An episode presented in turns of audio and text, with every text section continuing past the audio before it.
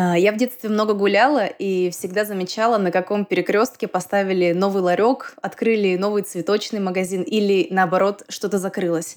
И мне было очень интересно понять, как складывается их судьба, почему что-то закрывается, а что-то работает всю мою сознательную жизнь. Тут может помочь везение, но еще лучше справиться предикативная аналитика. Это такой набор методов, который поможет предсказать, где лучше торговать пирожками или в каком месяце эти самые пирожки принесут вам меньше всего денег. Это приставка Елизавета и подкаст «Будь что будет». Сегодня мы поговорим, как с помощью данных предсказывают все о производстве. В нашем третьем выпуске гость Юрий Кацер. Это руководитель направления предикативной аналитики. Он очень хорошо разбирается в искусственном интеллекте и Data Science. Последнее — это, кстати, такая область, где анализируют огромные объемы информации, чтобы сделать какие-то выводы, например, о том же производстве с пирожками. И еще Юра — преподаватель, поэтому он будет объяснять, пока не пойму эту тему даже я. Привет, Юра. Расскажи, чем ты занимаешься? Привет, Лиз. Да, действительно, попробую объяснять, чтобы всем было понятно. Но, честно скажу, это не всегда просто. Да, чем я занимаюсь? Ну, например, мой типичный рабочий день состоит, так как я руководитель, да, наверное, не секрет, в основном из работы с бумажками и с людьми, к сожалению. Но если мы просто говорим про Data Science и про предиктивную аналитику, то это, конечно, во-первых, работать с данными, с этими самыми таблицами в Excel, да, наверное, многие из вас видели, сталкивались. Возможно, работать с какими-то текстовыми документами, в общем, с картинками, с данными абсолютно разной природы, абсолютно разной модальности, и, ну, это 90% времени. Остальное время — это работа с, непосредственно с алгоритмами. Это не у всех так, сразу признаюсь, да, кто-то больше работает с алгоритмами, есть разные специализации, есть исследователи, которые просто с утра до вечера работают с алгоритмами, а есть такие более инженерные mm-hmm. люди, которые применяют вот эти классные разработки в жизни. Вот я скорее отношусь ко вторым. Вот эти все данные, они в этих бумажках? Или как ты с ними соприкасаешься этими данными?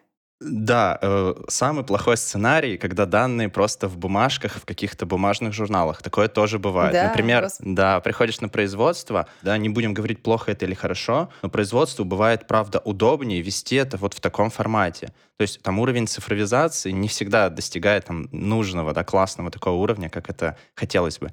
Поэтому бывает и с бумажками работаем. Чаще всего все-таки скажем, что мы работаем с какими-то табличками, какими-то экселевскими файлами, возможно. И это все-таки оцифрованная информация. Чаще это, конечно, работа с какими-то цифрами на компьютере. Ну вот, например, вот ты пришел на производство, тебе дали два таких больших томика, выписанных от руки данных. Вот, мы все за пять лет старались, писали каждый день от руки. И ты вот взял их, и дальше что с ними делаешь? Во-первых, я взял их и порадовался, потому что, чтобы за пять лет все было выписано, это очень здорово. А, а, да, во-вторых... А, то есть 5 лет — это уже срок. Это хорошо, да. На самом деле для предиктивной аналитики часто важно, ну вот, объем данных. Это в целом важно для машинного обучения, да, для data science и всего с этим связанного, искусственного интеллекта. Почему вообще эти методы выстрелили, да? Потому что выросли объемы данных, накапливаемых. Ну и появились методы, которые эти объемы данных могут автоматически обрабатывать. Ну то есть большие объемы данных — это прям must-have.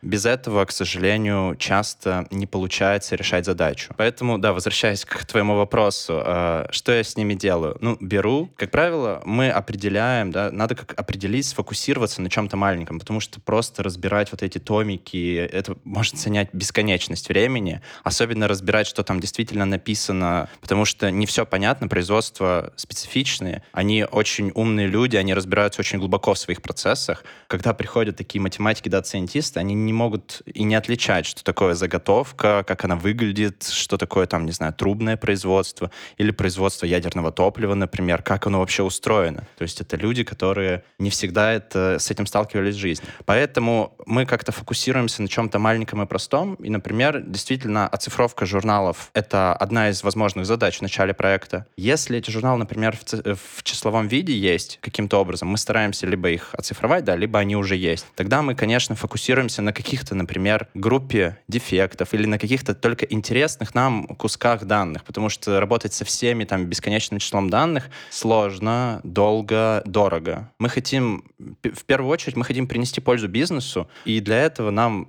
нужно э, вот так сводить проект для начала к какому-то маленькому подтверждению гипотезы, что вообще там искусственный интеллект, предиктивная аналитика, машинное обучение применимо, что данных вообще достаточно. А, а только после надо этого... сначала да, понять, как бы вообще будем ли мы с этим работать. Это очень важно, потому что э, бывает, правда, такое случается нередко, когда кажется, что даже данных много, люди очень заинтересованы, все хорошо складывается, но, к сожалению, в этих данных просто нет нужной информации. То есть данные — это там бесконечное число, например, куча сигналов с оборудования или куча каких-то отчетов бумажных. В этих данных просто нет информации, которая позволяет построить эту предиктивную модель и позволяет ну, создать что-то, приносящее пользу бизнесу. К сожалению, это так, поэтому там 50-60% гипотез, гипотезы, да, это какая-то формулировка задачи, вот 50-60% подзадач конкретных, они просто не решаются. Давай вот как-то, чтобы подступиться вот к этому зверю, вот этими данными, вот э, всему этому,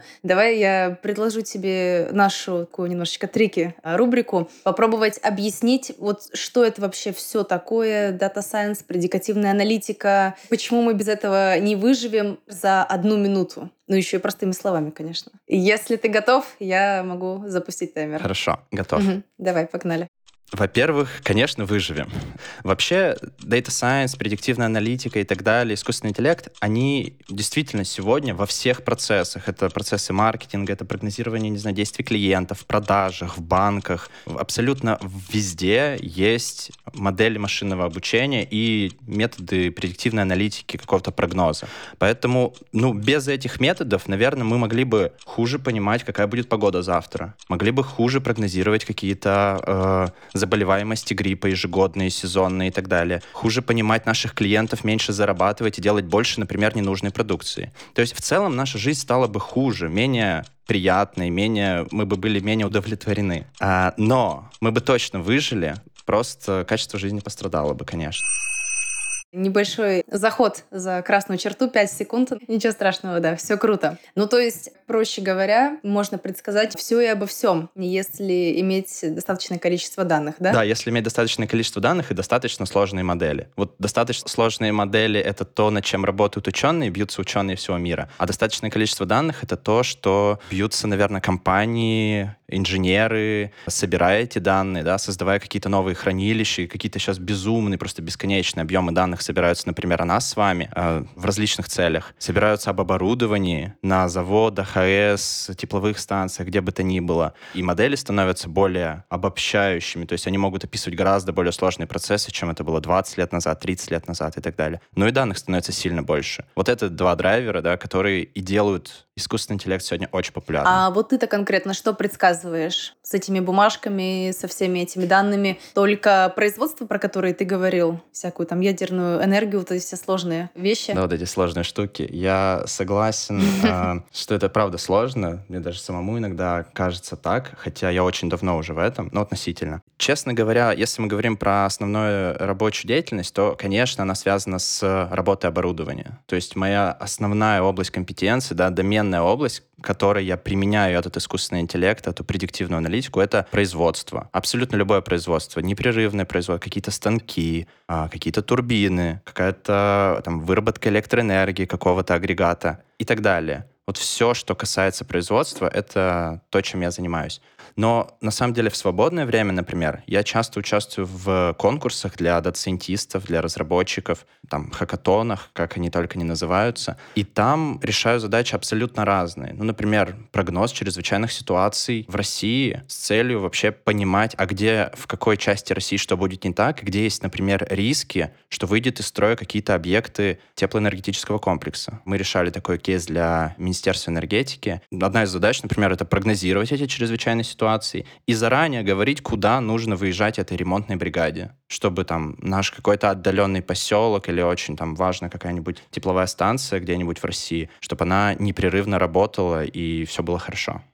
Юр, ну закономерный вопрос. А что, что там ломалось-то? Что должно было выйти из строя, и вы это магическим образом предсказали? Э, сколько человек остались с горячей водой и электричеством благодаря вам? Ой, это все секрет. Ладно, на самом деле это не секрет. То есть это большая фундаментальная задача, которую ставило Министерство энергетики. Конечно, формат конкурса, он просто не позволял решить ее полностью, и мы решали задачу прогнозирования чрезвычайных ситуаций, ну то есть каких-то сильных ливней, которые разрушают, например, просто объекты ТЭК, теплоэнергетического комплекса, и просто разрушают там линии электропередач, Например, вот эти ливни, потопы, какие-то сильные грозы, пожары. Вот, вот это нам надо было прогнозировать, это то, что мы прогнозировали. Не берусь судить, сколько людей мы спасли, э, но, э, в общем, задачу мы решили хорошо, и в, например, Министерстве энергетики они там работают с этим, с полученной информацией, с полученными моделями нами, и даже пытаются с нами продолжать взаимодействовать. Интересно, что из этого Прикольно, выйдет. ну то есть ваше дело живет. А какие еще прикольные штуки, не знаю, там ты и твоя команда или вообще другие люди пробовали предсказать сказать какие-то совершенно неожиданные. Следующую пандемию, не знаю, когда там э, новый ураган придет. Действительно актуальная задача. Ты, я бы зацеплюсь прямо за слово про пандемию. Это супер актуальная задача. Вот я неоднократно встречал задачи на тех же конкурсах каких-то с большими денежными призами, от каких-то компаний, а, которые действительно просят создать прогнозные модели. Ну, там самая первая простая задача — это создать модель, которая позволит понимать, как развивается эта пандемия просто спрогнозировать пандемию, наверное, очень сложная задача. А вот, например, когда мы понимаем, что у нас какая-то болезнь, и создать модель, которая покажет, как эта болезнь развивается, как активно, как растет число заболевших, как очаги распространяются. Вот это очень важная задача, и она действительно актуальна и сейчас, но она и всегда была актуальна, просто сейчас, наверное, особенно. Вот можно сказать, наверное, да, из таких необычных задач. В целом, да, если мы говорим не только так узко, а сколько будет заболевших, а вообще спрогнозировать будущую пандемию, да, я такое тоже видел, но здесь сразу оговорюсь, это сложновато делать только методами машинного обучения. Здесь, конечно, нужно какие-то более физические модели, наверное, строить. И вообще очень много данных. В общем, это очень сложная задача. Но я видел такие формулировки. Надеюсь, кто-то ее решит, и мы будем будем всегда заранее, да, обо всех пандемиях знать. Я думаю, что это возможно, но сложно. Я бы вот в текущих условиях не взялся. Надо очень много исследователей, очень много очень умных людей. Вот. Если честно, из таких прям очень интересных кейсов, мне кажется, я бы отметил, например, можно предсказывать, и люди предсказывают, когда э, люди будут уходить на больничный или люди будут увольняться в компаниях. То есть супер прикладной кейс. Пугающе, честно говоря, немного. Там предсказывают, когда человек выгорит. Да, выгорит, уровень счастья, вот это все. Вот, вот это, это правда есть. Смотри, это правда решается, эта задача. Она решается там, с, зависит от постановки, потому что как ты поставишь задачу, да, можно поставить как-то очень неудачно, например, измерить уровень счастья. Но для того, чтобы измерить уровень счастья, надо как-то иметь данные об уровне счастья сейчас, в прошлом и так далее. Ну, сомнительно. А как вообще, да, что такое уровень счастья? Странный показатель. А вот, например, просто спрогнозировать дату, когда человек э, уволится или, например, там, ну, захочет уволиться или выгорит даже, это более, более понятные величины, которыми можно оперировать. Или, например, уйдет в декретный отпуск. Ладно, такую задачу я не слышал, но я слышал, да, есть такая байка, как а, однажды рекомендательные системы мужчине посоветовали, значит, а, товары для ребенка, он, значит, возмутился, а оказывается потом, и это даже не знала его дочь, оказывается потом, что его дочь, она на самом деле была беременна, и он чуть ли не подал на компанию в суд, которая ему предложила, да, рекомендовала товары для ребенка. А система, вот эта рекомендательная система, фактически там с прогнозными моделями, просто на основании прошлых покупок как-то умудрилась найти закономерности. Господи. Да, вот, вот, вот насколько много информации о нас есть у, у крупных компаний. Я не знаю, очень похоже на правду, то есть это не так сложно. Я понимаю, как решать такую задачу, как ее ставить не знаю, нет такого, что это супер сложно понять, что вообще анализировать, чтобы сделать вывод о каком-то событии. То есть есть какие-то более очевидные вещи, например, высчитать количество товара, который нужно будет потребителю там в этом месяце на основе ближайших пяти лет. А есть вещи, которые, ну, очень хочется понять, когда они произойдут, но вообще непонятно, что анализировать. Действительно, ты прям подсветила очень актуальную проблему. Часто, когда ты сталкиваешься с какой-то новой задачей, ты действительно не понимаешь, а что, а что вообще мне делать, то есть какие данные брать. Вот у меня есть э, хорошо, ладно, хорошо, когда их очень много. Задача, знаешь, это такая приятная, ну, приятная боль. А другое дело, когда их очень мало, например, и надо сказать, а какие данные надо начать собирать, и тут уже, знаешь, э, если начать собирать, это значит, ты рекомендуешь понести какие-то затраты, какие-то косты. Ну, ладно, давай отвечу на вопрос. Во-первых, у нас есть специалисты в доменной области. У них в, в голове уже очень много информации накоплено, да, эмпирического какого-то опыта, что вот так делать надо. Скорее всего, если мы проведем такую маркетинговую кампанию, это вот так отразится на пользователях — и у них эта информация уже есть. Помимо этого существуют всякие эксперименты для того, чтобы выявить, а какие вообще показатели влияют на нашу вот эту величину, которую мы хотим. Ну, например, там количество привлеченных пользователей. Соответственно, у нас есть, во-первых, люди, специалисты в доменных областях, у нас есть какие-то эксперименты, возможность проводить. Ну и, соответственно, есть вот большой набор данных, из которого мы действительно каким-то перебором или какими-то там бесконечным числом экспериментов просто будем выбирать различные данные и пробовать, насколько хорошо они повышают качество решения задачи. То есть насколько они помогают нам создать классную модель. То есть э, это приятно, когда данных много, ты понимаешь, что делать, да, когда данных нет, ты расстраиваешься, как правило, и думаешь, как в текущих-то условиях построить модель, ну, надо собирать данные. Если их очень ограниченное число, ты думаешь, а как наполнить данные? Ну, например... Мне показалось, что ответ был, мы больше используем интуицию, и интуитивным таким подходом мы набираем наши данные. А если ты используешь интуицию, то у тебя, наверное, есть в голове какой-то уже сложившаяся картина. И вот ты интуицией набрал, взял вот рукой вот эти вот данные, скормил их сети, и они были не до конца релевантны, и ты получил ответ, который ты там, например, ожидал получить. Это вот как жизнь в пузыре, не знаю, в соцсетях ты подписался на людей, которые там только твою точку зрения продвигают, и ты такой, ну да, конечно, не знаю, там, феминистки, сумасшедшие. Не согласен с этим, но хорошо. Я понимаю прекрасный вопрос. На самом деле это очень важный вопрос. Это то, что отличает хорошего дата-сайентиста, ну, специалиста по работе с данными или по работе с машинным обучением и искусственным интеллектом от плохого. Ну, или я бы даже шире сказал, это то, что отличает вот такого хорошего исследователя от плохого всегда нужно ставить под сомнение полученные результаты. То есть, знаешь, да, процесс подтверждения какой-либо теории там бесконечен. Ты всегда пытаешься ее опровергнуть, но ты никогда не уверен в ней на 100%, несмотря на то, что ты не смог ее опровергнуть там много раз ты всегда сомневаешься, что где-то может быть изъян, чего-то мы просто не знаем. Вот, вот примерно тут точно так же с данными. Ты строишь модель, конечно, классно, когда ты получаешь ожидаемый результат, ты проверяешь, у тебя получается там отлично, знаешь, маленькая ошибка, это значит, что твои ответы почти совпадают с жизненными, ответ, ну, с жизнью, и ты такой можешь на секунду задуматься, что твоя модель отлично выучила все зависимости, все закономерности. Да, но надо всегда ставить под сомнение, это надо всегда перепроверять. Для этого существуют методы тестирования, для этого существуют всякие онлайн-тесты, АБ-тестирование, очень много вариантов различных тестов, каких-то пилотирования моделей. То есть одно дело, ты проверил свою гипотезу на исторических данных, то есть у тебя есть, вот ты на своем компьютере сидишь, ты дата-сайентист, у тебя такой классный MacBook, ты, значит, все проверил там, все работает, все отлично, все здорово. Ты ставишь это, свою модель на производство, на реальное, и в режиме реального времени, без какого-либо, э, без какой-то там подтасовки, еще чего-то, твоя модель просто должна точно так же хорошо отрабатывать в режиме реального времени на реальном производстве. Как правило, на этом этапе, да, очень многие сыпятся, то есть многие модели начинают очень плохо работать, потому что, например, дизайн-эксперимент, вот это тестирование на своем там MacBook, оно было не очень удачно формализовано, не очень удачно проведено в итоге. И ты получил отличный результат, и, значит, сказал заказчику, я все сделал, ставишь ему, а заказчик такой, а что-то ничего не работает работает у вас, все неправильно. И начинаешь разбираться и понимаешь, да, действительно, все неправильно, там вообще все не то, ты здесь забыл сделать это, здесь не получилось так, а вообще данные ты там перепутал местами. Ну, вот такого в практике у меня бывает очень мало, но это то, что отличает, знаешь, начинающего специалиста. Начинающий специалист очень часто прям радуется своим результатам, а такой опытный специалист, он всегда старается ставить под сомнение, даже когда результаты отличные, он думает, что а вдруг что-то не так, и пытается еще каким-либо образом проверить. Например, я сделала свое производство, я чем-то торгую, например, товарами для бани. Вот, но я чувствую, что я могу заработать больше на этом бизнесе. Какие мне нужно данные вам отдать? Ну, допустим, я работаю 5 лет в идеальном варианте. Как-то можете ли вы мне помочь улучшить бизнес? Э, конечно, можем, но это не наша задача, да, не конкретно моя и моего там направления и моей команды, но, конечно, можем.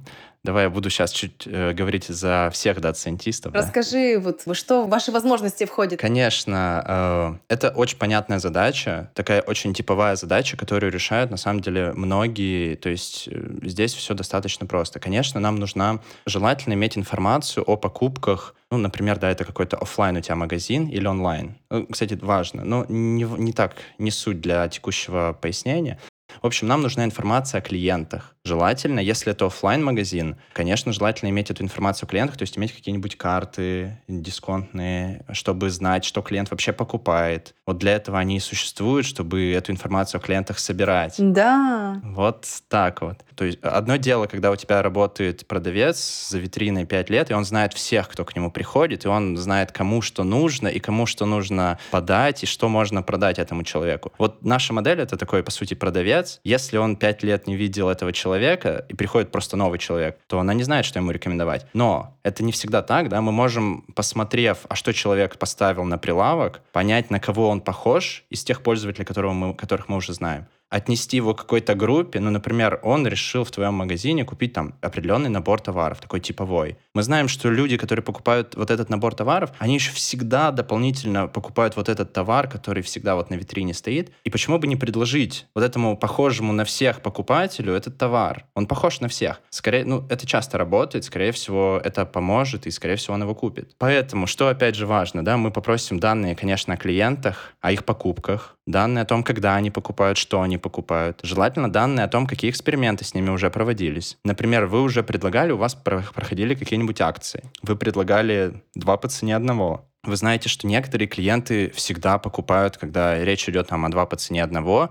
и никогда не покупают два товара, то есть без этой акции. Таким образом, вы можете повысить вот этот ценник, э, повысить чек и он купит действительно больше, но ему надо предлагать эту акцию. То есть это там клиент, который вот на эти акции ориентирован. Поэтому любая информация о клиентах, что есть, будет отлично, когда он приходит, с кем он приходит, э, там, появляется ли у него семья, есть ли у него семья вообще. То есть, может быть, это какие-то, знаешь, семейные корзины, и условно, если сегодня приходит один член семьи, мы можем ему рекомендовать товары, например, другого члена семьи, потому что, ну, а, они в любом случае это купят, и там один из членов семьи может из-за другого принять решение купить что-то. В общем, здесь любая информация полезна о покупателях, да, чем больше, тем лучше, и, соответственно, даже если этой информации нет, мы можем решать задачи, вот как я уже сказал, например, отнесение нашего пользователя к какой-то группе. В истории у нас мы можем выделять какие-то группы пользователей, вот эти пользователи очень любят наши акции, вот эти пользователи очень любят такую группу товаров, а эти пользователи вообще к нам всегда приходят только чтобы с продавцом пообщаться, поэтому ничего почти никогда не покупают, там, берут что-то небольшое.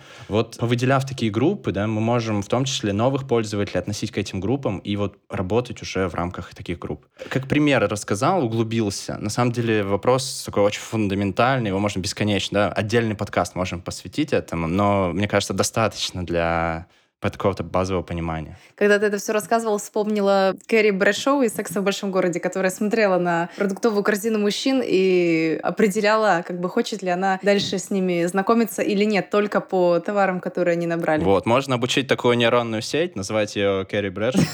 Очень понятная задача. Искать надежных мужчин по продуктовой корзине. Да, да. Вот пример решения задачи в нашей жизни. Есть ли какая-то существенная разница между маленькой какой-то компанией, вот моей с банными принадлежностями, и какой-то огромной корпорацией, которая уже десятки лет работает, там огромное количество и клиентов, и людей, и что меняется, если ты вот хочешь анализировать их двоих? У маленькой компании, как правило, не так развита IT-инфраструктура и не так много данных о клиентах, они даже имеют возможность собирать. То есть это какой-то, скорее всего, ограниченный набор данных, просто в силу ресурсов других. Потому что, да, предиктивная аналитика — это не то, что приносит пользу сразу, это то, что требует затрат, вложений, то есть надо вложиться в инфраструктуру, в какие-то сервера, в хранение, в настройку этого хранения, в какие-то эксперименты. И пока ты в это все не вложишься, это ну, большие затраты ты не сможешь получать вот эту выгоду от предиктивной аналитики а данные невозможны без их хранения, а хранение невозможно без настройки какого-то получения этих данных. Да, там уже бизнес может закрыться, пока ты... Да, ты все инвестировал, уже взял третий третий кредит, да, пока ты берешь кредит, и тебя в это, в это же время в банках оценивают, значит, вернешь ты или нет. На третий раз тебе уже могут и не дать кредит, потому что говорят, что он много кредитов брал, очень подозрительно, может и не вернуть. Так вот, э, чем отличается? Отличается, во-первых, количество пользователей — это очень важная штука. Это действительно расширяет обобщающую способность моделей. То есть, чем больше пользователей разных, с какими-то отклонениями, тем больше мы можем получить э, информации о нашем, ну, об устройстве этого мира, об этих пользователях, об этих, вообще, о существовании различных групп, о том, что и какие группы больше любят покупать. Поэтому, когда у тебя маленький магазин, у тебя и группы товаров, их меньше, у тебя и пользователей, количество их меньше, и групп пользователей меньше, и какие-то каналы продвижения, и вообще привлечения клиентов и продаж, они, скорее всего, более, ну, их меньше, и, соответственно, они другие. А когда мы говорим про большую корпорацию с большой историей, скорее всего, эта компания давно уже посчитала и, да, и встала на путь того, что информацию о клиентах собирать надо, и она, скорее всего, уже собрала очень много информации. Скорее всего, это информация о большом числе пользователей, и она уже провела очень много экспериментов для различных групп пользователей, и она действительно там точечно уже может настраивать и вот очень сильно максимизировать прибыль, то есть очень с высокой долей э, качества там, решать задачу для там, повышения, например, среднего чека. Создавать такую рекомендательную модель, которой ты будешь довольна, да, а не в твоем магазине, когда ты приходишь, а тебе всем пользователям говорят, а возьми вот еще вот этот товар, он точно тебе нужен, тебе вот эта шапка для бани точно нужна. В среднем, да, наверное, многие согласятся и возьмут, но это не очень хорошая рекомендательная модель, да, всем одно и то же просто предлагать. Ну, то есть ты как бы выдыхаешь, когда ты видишь, что у тебя такая большая компания, которую сейчас придется заниматься. Ты такой, ну, данных будет много, много можно будет где разгуляться. Да, недостаток данных это то, что не позволяет решить задачу. Вот э, большой объем данных это то, что увеличивает сроки, стоимость проекта, но вероятность того, что проект будет реализован и будет реализован хорошо, они выше. Но недостаток данных — это просто связывает тебя по рукам. Без данных нам очень сложно строить модели. Это отдельное направление вообще в машинном обучении, да, строить какие-то модели. Они называются transfer learning. Ну, это очень сложно, попроще. Это модели, которые обучаются на одних наборах данных. Например, на данных, это очень распространено в медицине, на данных э, рака в определенном органе. Допустим, у нас есть очень много снимков, и мы можем обучить получить такую модель. А вот э, метастазы, там рак в других органах, например, у нас очень мало снимков. Это какой-нибудь более редкий случай рака или там не собирается информация, о нем очень сложно. Вот мы берем модель, обученную на одних данных, и, соответственно, стараемся ее перенести, ну, так как похожие задачи, да, пох... ну, отличаются, у нас разные органы, но задачи похожие. Мы стараемся на небольшом числе данных, да, обучить модель. Вот это прям целое направление, оно очень популярно. Там очень сложные подходы, сложные модели, и оно мало где применяется, но оно есть, да, действительно. Поэтому как работать с малыми объемами данных люди стараются научиться, исследователи, ученые в этой области, но пока что вот как инженер, да, как человек, который применяет это все, скажу, что чаще всего просто задача не решается, если данных мало. С какой вообще вероятностью можно предсказать что-либо? Какова максимальная вероятность? Ты, например, вот хорошо натренировал, уже прошел несколько краш-тестов, в общем, на производстве на самом запустил это в реальном времени, протестировал на каких-то других э, системах, вроде все окей. Но какой максимальный результат ты можешь предоставить? Когда мы формализуем задачу, мы понимаем, что эта задача кем-то решалась, и она, например, решалась миллион раз. Мы смотрим статьи в интернете, мы смотрим ролики на ютубе, мы видим, как эту задачу решали, и очень много информации о ней есть. Тогда, конечно, вероятность того, что эта задача у нас решается, она очень высока. Мы говорим о том, что 90% такая задача будет решена. 10% на то, что данные собираются там как-то не совсем качественно, и пока мы с данными не повозимся, а это там не делается за час и за день, пока мы с данными не повозимся, мы это не поймем. Поэтому, когда все хорошо, задача популярная, понятная, да, там 90% проектов, наверное, такие типовые будут решаться. Когда данные, когда, например, задача очень узкая, и, например, задача на производстве, вообще производство, промышленность отличается тем, что они любят очень все закрывать, поменьше говорить обо всем.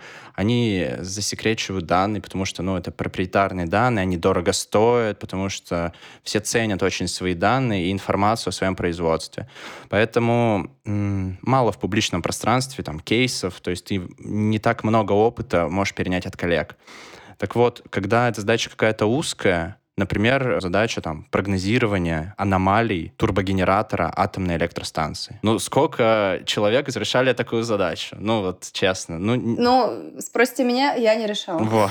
Соответственно, очевидно, что здесь э, риски повышаются. Поэтому у нас очень есть очень четкие процедуры, да, регламенты, когда ты не сразу заходишь в большой проект, просишь много денег, начинаешь там год работать, а ты заходишь какую-то, ты просишь данные и за неделю-две пытаешься построить просто какую-то базовую модель и просто понять, а вообще есть ли шансы, то есть в какую 50% мы, скорее всего, попадем. 50% успех или не успех? Если мы так в среднем будем говорить, да, я знаю случаи, когда мы достигаем там 99% точности или какой-то метрики, то есть практически идеальный результат.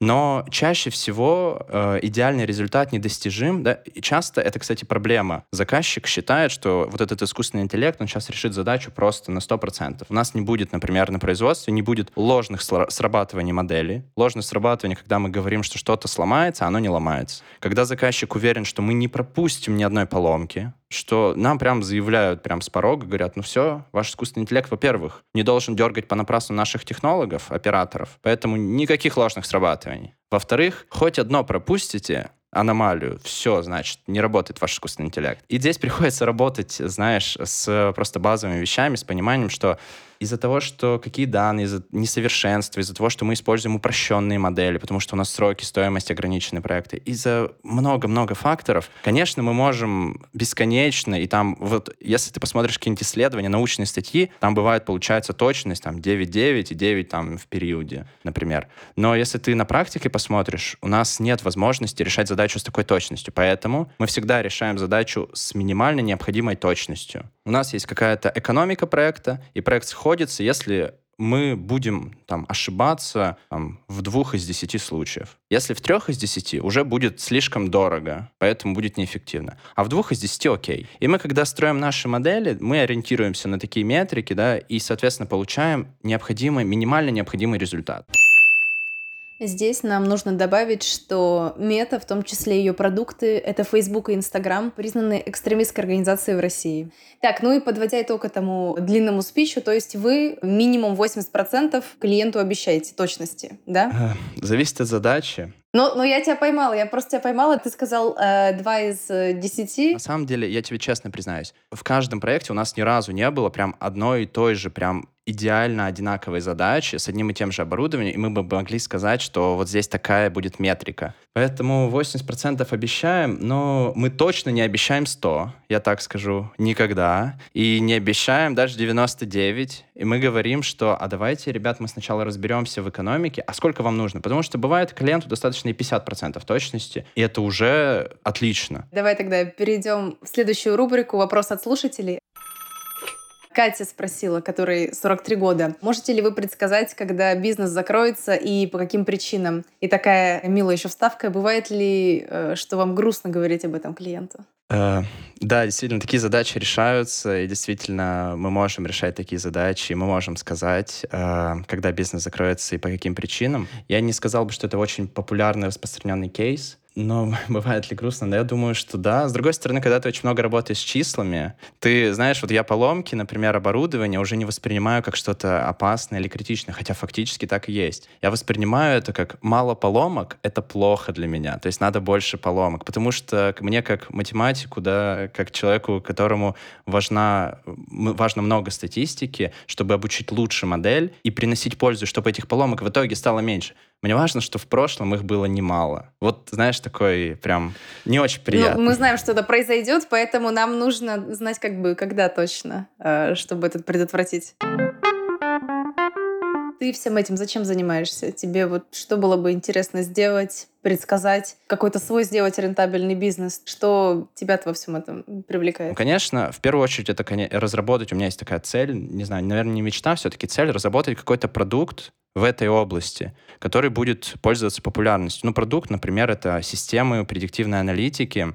Это очень популярная штука, какая-то платформа, платформенные решения, которые будет включать в себя очень много различных методов, моделей и, соответственно, будет помогать людям на производстве, да, например, без знаний математики иногда, потому что там люди на производстве, у них есть знания математики, но у них они не очень глубокие, и им не нужно знать, знаешь, чем эта нейронная сеть от этой отличается. Им достаточно понимать, что эта нейронная сеть там показывает результаты здесь, а эта нейронная сеть здесь. А какие производства? То есть ты конкретно занимался какими-то вообще супер э, наукоемкими вещами, и ты вот туда же хочешь э, залезть им именно помогать? Вообще, э, из-за того, что я занимался очень большим числом различных задач и в очень разных производствах, это как просто какие-то заводы, так и различные электростанции, так и там нефтехимия, например, то э, у меня там с моими коллегами есть такое, знаешь, понимание, э, общность какая-то процессов в промышленности, в различных отраслях промышленности, она есть. И, соответственно, я, я уверен, что можно создавать продукты, которые будут применимы в различных отраслях промышленности. А, то есть такая платформа, да, которая будет приносить не только на производство ядерного топлива, но и на производство, например, какой-нибудь там шелковых платьев. Но я надеюсь, во-первых, у тебя это получится, потому что ты сегодня, я помню, говорил, что не было такого, чтобы клиенты тебе поставили вот одну и ту же задачу, и было бы вот так вот раз, ты там взял, открыл э, на компьютере папку, где у тебя уже там все решение есть, и такой, ну вот, как бы, держите, вот, не благодарите. Так работает консалтинг, да, они говорят, мы уже решили эту задачу 10 раз, платите нам большие деньги, а мы вам просто папочку скинем. Так устроен наш мир, что на этом можно зарабатывать таким способом. Конечно, очень много зарабатывать там, не волнуйся. У них все хорошо. А, вот смотри, Юра, сейчас люди послушали это все, может быть, даже вдохновились, им стало интересно узнать об этом побольше, поэтому можешь порекомендовать телеграм-каналы, YouTube-каналы, с чего вообще можно начать, что можно почитать, посмотреть, послушать и как-то больше понять, больше погрузиться во все это. Um, да, я постараюсь ответить так сначала широко. Ну, во-первых, если вам интересно прям в машинное обучение, то есть идти пытаться руками что-то разрабатывать, то есть вы прям понимаете, что это ваше, не знаю, вы студент, и вы понимаете, что это то, что мне всегда нравилось, то есть отличные курсы, там были на Курсере, но есть там и на Степике отличные курсы, вы прям забиваете курсы по машинному обучению, там в целом вы всегда видите рейтинг, он более-менее адекватный, и там, правда, очень много классных курсов. Могу там посоветовать отдельные курсы какие-то. Я думаю, что можно будет оставить мои контакты. Я прям порекомендую то, что нужно конкретно вам. Если мы говорим э, в целом, вам интересна эта область, то, конечно, есть различные подкасты и на Ютубе каналы. Правда, я сразу оговорюсь, их немного их очень немного. Я не возьмусь прям порекомендовать какие-то конкретные вещи, потому что, ну, список слишком широкий, и там зависит от вашей цели. Но так как их немного, если вы будете гуглить, вы будете натыкаться на одних и тех же людей, на одни и те же подкасты, на одни и те же видео. Поэтому открывайте свои, потому что этого не хватает. Приглашайте, значит, нас тоже. Будем вам помогать и рассказывать о чем-то. Если вам интересны какие-то книги, какие-то учебники с какими-то задачами по машинному обучению, то давайте попробуем некоторые из них оставить, они будут в описании. Помимо этого, я сразу могу порекомендовать такой ресурс, как Kaggle. Это самый, наверное, распространенный ресурс по машинному обучению. Там что на этом ресурсе? Там реальные практически данные, реальные задачи. То есть компании выкидывают туда задачи. Там есть как... Вы можете даже заработать денег. То есть там задачи с вознаграждениями, если вы входите в какой-то топ. И это, на самом деле, очень важная вещь. Когда вы попадаете в машинное обучение, в эту область, вам как можно раньше нужно практиковаться. Вот Kaggle — это то, что нужно для практики. А, ну, помимо Kaggle есть и другие платформы, но она, наверное, самая популярная. Также рекомендую, есть сообщество Open Data Science, у них даже есть конференция ежегодно проходящая Data Fest. Это российское сообщество, но одно крупнейшее в мире. Можете найти их телеграм-каналы, можете найти их, у них есть сайт ods.ai, ods.ai. Соответственно, там есть эм, события, например, в каких-то конференциях. Uh, у меня сильно больше, конечно, материалов для тех, кто хочет погружаться. Могу конкретные курсы посоветовать, конкретные книги посоветовать, конкретных людей, на которых подписаться. Но вот если интересно, пожалуйста, пишите, я прям скину вам списочки.